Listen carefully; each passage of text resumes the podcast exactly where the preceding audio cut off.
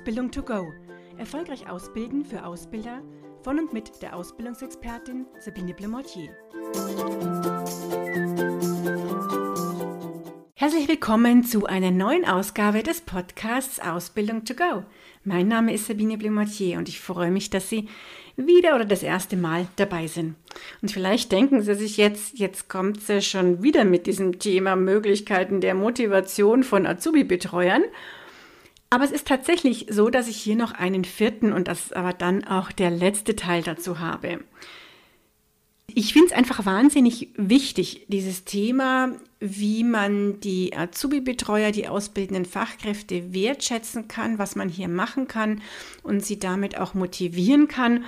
Und deswegen habe ich ganz bewusst diese vier Themen, die ich hier zusammengeschrieben habe, auf vier Podcasts aufgeteilt. Ähm, ich hätte es ja auch in ja, ein oder zwei Episoden machen können.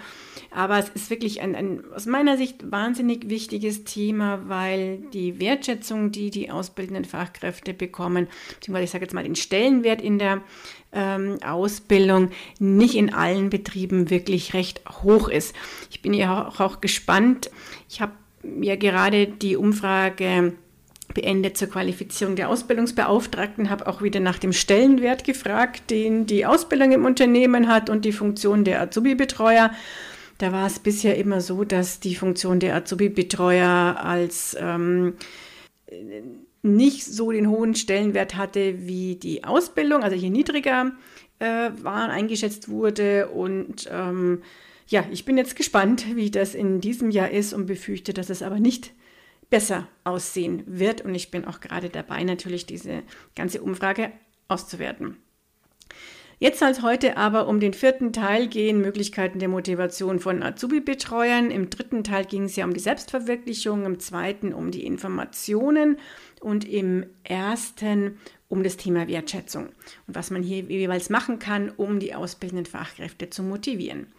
Heute geht es um das Gemeinschaftsgefühl, den Teamgeist könnte man auch sagen, ähm, wie man diesen stärken kann, um dadurch die ausbildenden Fachkräfte zu motivieren. Ich habe das als eigenen Punkt genommen, weil schon dieses Thema auch gutes Betriebsklima, jetzt hier übersetzt auf gutes Gemeinschaftsgefühl ähm, bei den ausbildenden Fachkräften, ein Thema ist, was einfach sehr viele Mitarbeiter auch motiviert und was hier ein Hebel sein kann.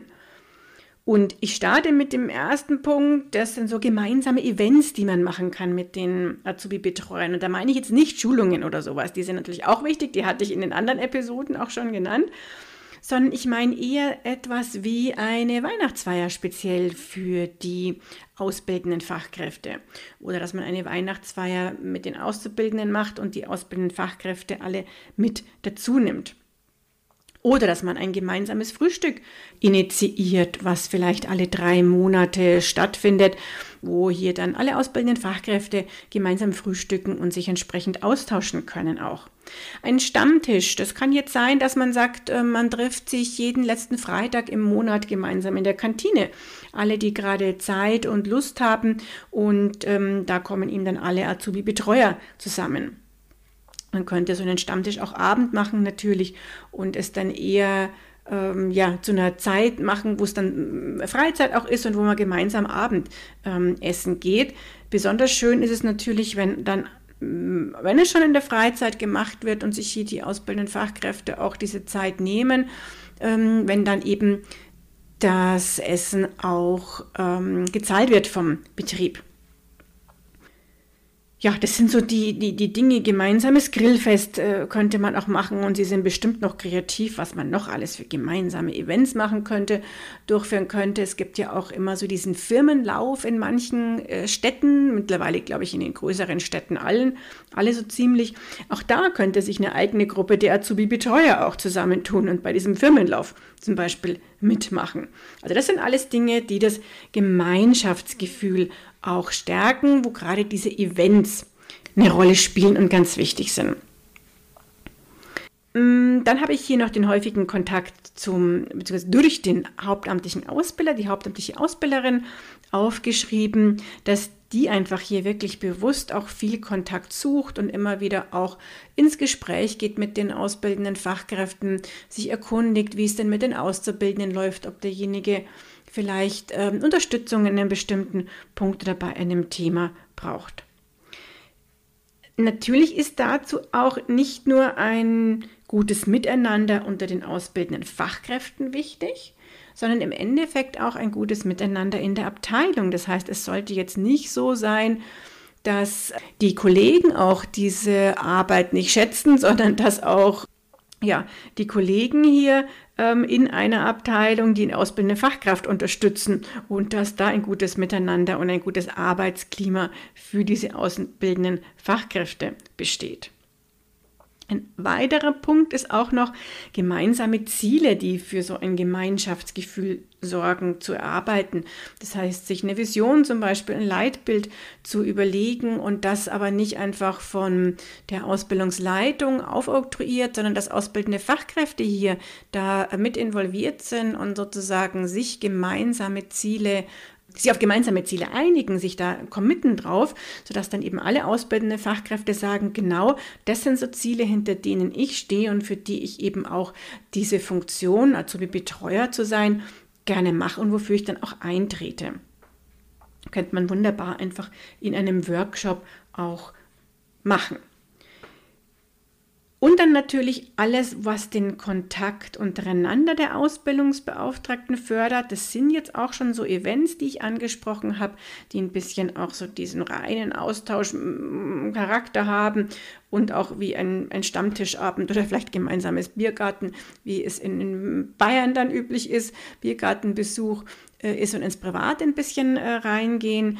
Kann man genauso aber natürlich auch Workshops in einem festen Rahmen oder einfach mal eine Stunde, wie auch äh, diese Woche eine, eine Azubi-Betreuerin sagte, einfach mal eine Stunde alle drei Monate, wo man sich zusammensetzt oder wenn online dann über eine, eine Videokonferenz ähm, einfach mal schaut, was hat jeder so für ein Thema, wo brennt sozusagen, wo können vielleicht die anderen unterstützen, wo haben die anderen Tipps, sich da ähm, auszutauschen und sozusagen diesen Kontakt der Ausbildungsbeauftragten untereinander einfach auch zu fördern eine besondere Methode dabei wäre, und das ähm, empfehle ich an sich ganz gerne, obwohl ich spannenderweise viele Kunden habe, die sagen, nee, das machen wir nicht und diese Methode brauche ich auch im Seminar gar nicht erklären.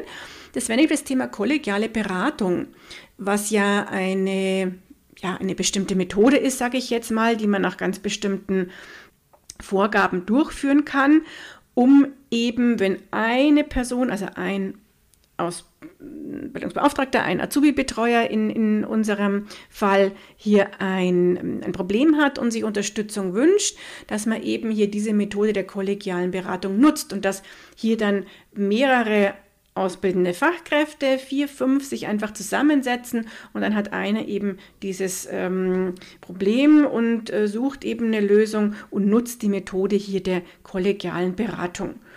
Und da, auch da kann man sich eben eine Stunde zusammensetzen und dann hat äh, nach dieser Stunde der, ähm, der Azubi-Betreuer mehrere Tipps bekommen und, und Lösungsmöglichkeiten, beziehungsweise ist durch diese entsprechende Methode auch selber auf die eine oder andere äh, Möglichkeit gekommen.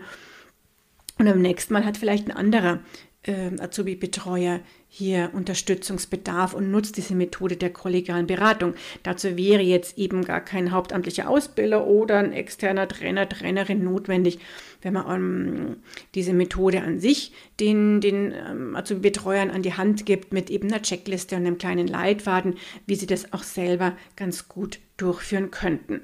Also das finde ich immer ganz schön. Wie gesagt, spannenderweise wollen das manche Kunden gar nicht und ähm, sagen, nee, nee, das ja, braucht es bei Ihnen nicht, ist nicht üblich, was auch immer da manchmal dahinter steht bei dieser Aussage. So, und damit bin ich jetzt aber heute fertig mit dem Thema Gemeinschaftsgefühl und wie Sie das stärken können bei den Azubi-Betreuern. Vielleicht haben Sie selber auch noch Ideen oder habe ich Sie jetzt mit dem Podcast auf Ideen gebracht. Das ist ja auch das, was ich an sich möchte und was mir am liebsten ist, wenn Sie das einfach so ein bisschen als Anregung und Impuls sehen und dann aber noch weitere, vielleicht ganz andere und viel bessere Ideen haben, als ich, die ich Ihnen hier jetzt vorgestellt habe. Ich wünsche Ihnen weiter ganz, ganz viel Erfolg beim Ausbilden und freue mich, wenn Sie beim nächsten Mal wieder dabei sind, wenn es heißt Ausbildung to go. Und schon ist sie wieder vorbei. Eine Folge des Podcasts Ausbildung to go von der Ausbildungsexpertin Sabine Blumortier. Sie möchten noch mehr Tipps für Ausbilder? Dann abonnieren Sie diesen Podcast. Für weitere Ausbildertipps besuchen Sie die Internetseite www.erfolgreich-ausbilden.de.